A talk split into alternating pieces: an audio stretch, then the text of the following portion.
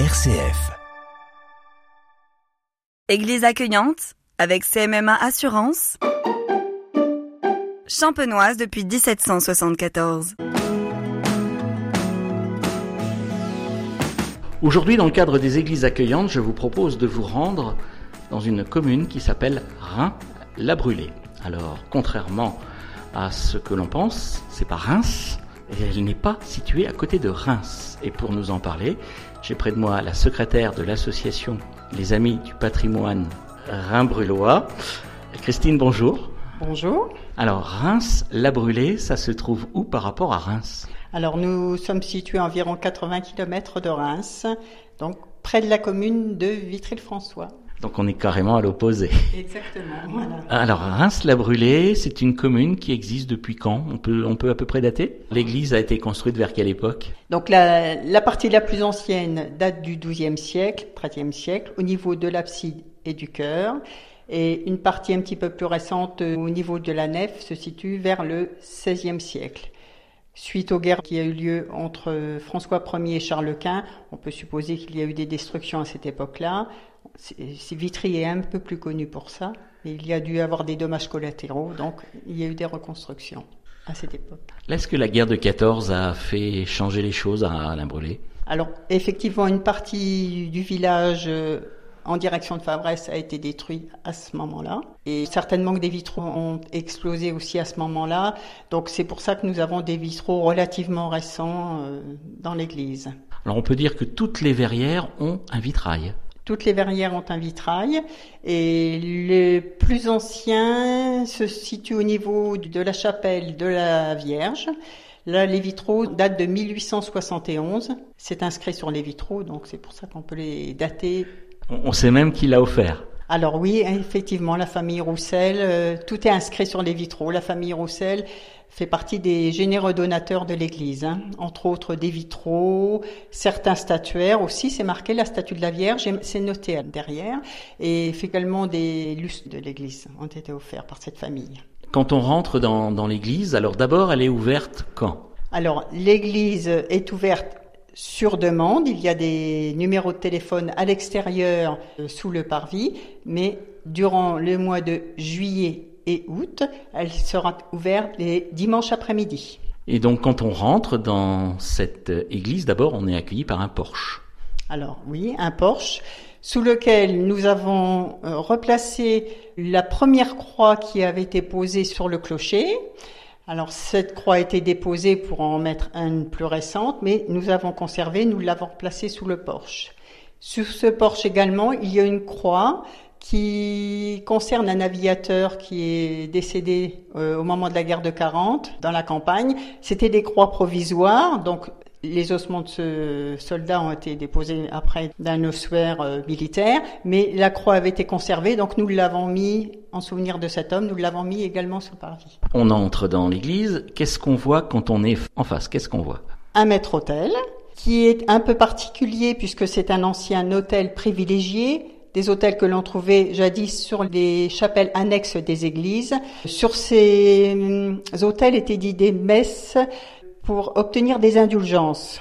Voilà. Donc euh, certainement que c'est un hôtel qui a été replacé là. Euh. Donc il y a beaucoup d'indulgences euh, pour rien la brûler. Oui, parce que à chaque fois qu'il y a une messe, automatiquement, voilà, beaucoup d'indulgences. Et on en a aussi pour vous aujourd'hui, de l'indulgence. Je vous en remercie, c'est très aimable. Autour de cet hôtel particulier. Autour de cet hôtel privilégié, vous avez des vitraux. Alors, le vitrail principal au milieu est un vitrail qui représente Saint-Roch, ce qui est un petit peu particulier puisque j'ai oublié de vous dire que c'est l'église Saint-Martin de Reims-la-Brûlée. Mais on sait, il y a un hôtel qui a été créé suite à une épidémie de choléra. Euh, donc, suite à cela, comme le village a été relativement épargné, les habitants du village ont voué un culte particulier à Saint-Roch. Donc, il a une chapelle dédiée et en plus, il trône derrière l'autel principal au milieu de l'abside. Autour de lui Alors autour de lui, d'un côté, il y a Saint Joseph et de l'autre côté, quand même, Saint Martin, le patron de l'Église.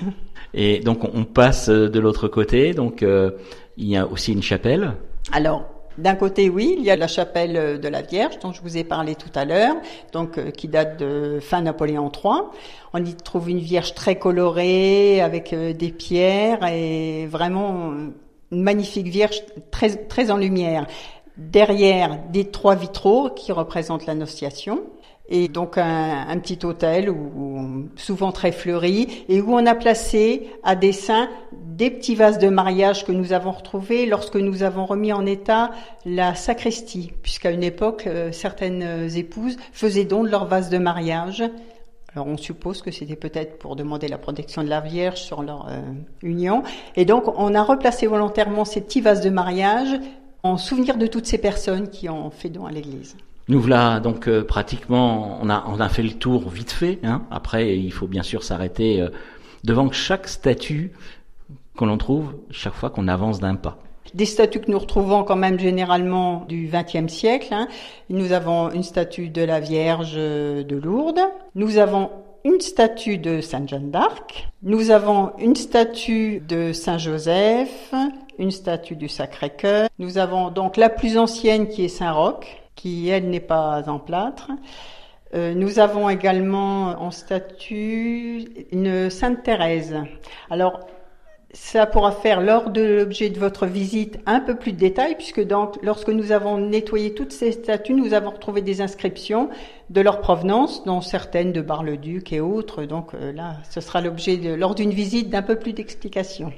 Alors, euh, on disait, c'est ouvert le dimanche après-midi. Il y aura quelqu'un qui va les accueillir ou ce sera une visite libre Au choix. Ça peut très bien être une visite libre. Hein, les personnes pourront déambuler. Mais bon, évidemment, euh, j'essaierai ou d'autres personnes d'être là, puisque ça permettra de répondre certainement à certaines questions et puis justement de préciser un peu. Euh, parce que nous avons fait aussi des trouvailles lorsque nous avons restauré l'église, et donc on pourra donner un petit peu plus de précision sur ce qui s'y trouve.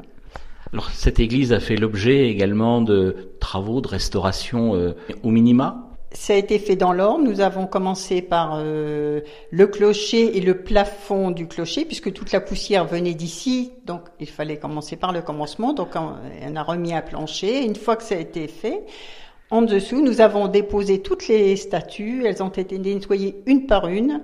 Les lustres. Tout ceci a été fait par des bénévoles. Ensuite, pour la partie de la sacristie, là par contre, ce sont des artisans régionaux exclusivement, tout proches du village, qui ont travaillé dans ce sens. L'association patrimoine de la Brûlé, elle ne s'occupe pas que de l'église? C'est le principal objet puisque c'est le, le, monument emblématique, c'est le vaisseau du village. Mais nous avons également le Gercourt, un charmant petit ruisseau qui traverse le village avec sa source qui l'alimente donc euh, sur lequel existait un lavoir jadis et que nous espérions reconstruire. Nous aimerions bien lui redonner quand même. Euh, voilà, ce serait le, but, c'est de refaire vivre un peu des, des endroits importants qui c'était des endroits très importants de réunion du, des habitants hein, autrefois. Hein, c'était les réseaux sociaux de l'époque. Hein, le lavoir, ça, on le sait, la réputation des lavoirs n'est plus à faire. et donc cette église accueille aussi de temps en temps des concerts? Alors euh, justement, depuis que l'église a été remise en état, il n'était pas question de refermer les portes, hein, c'était dommage. Christine Bastelica, merci. Et puis on souhaite que bah, tout cet été, vous soyez bien occupés le dimanche après-midi. Mais nous le souhaitons sincèrement aussi. Vous êtes les bienvenus et nous vous fournirons toutes les explications avec beaucoup de plaisir.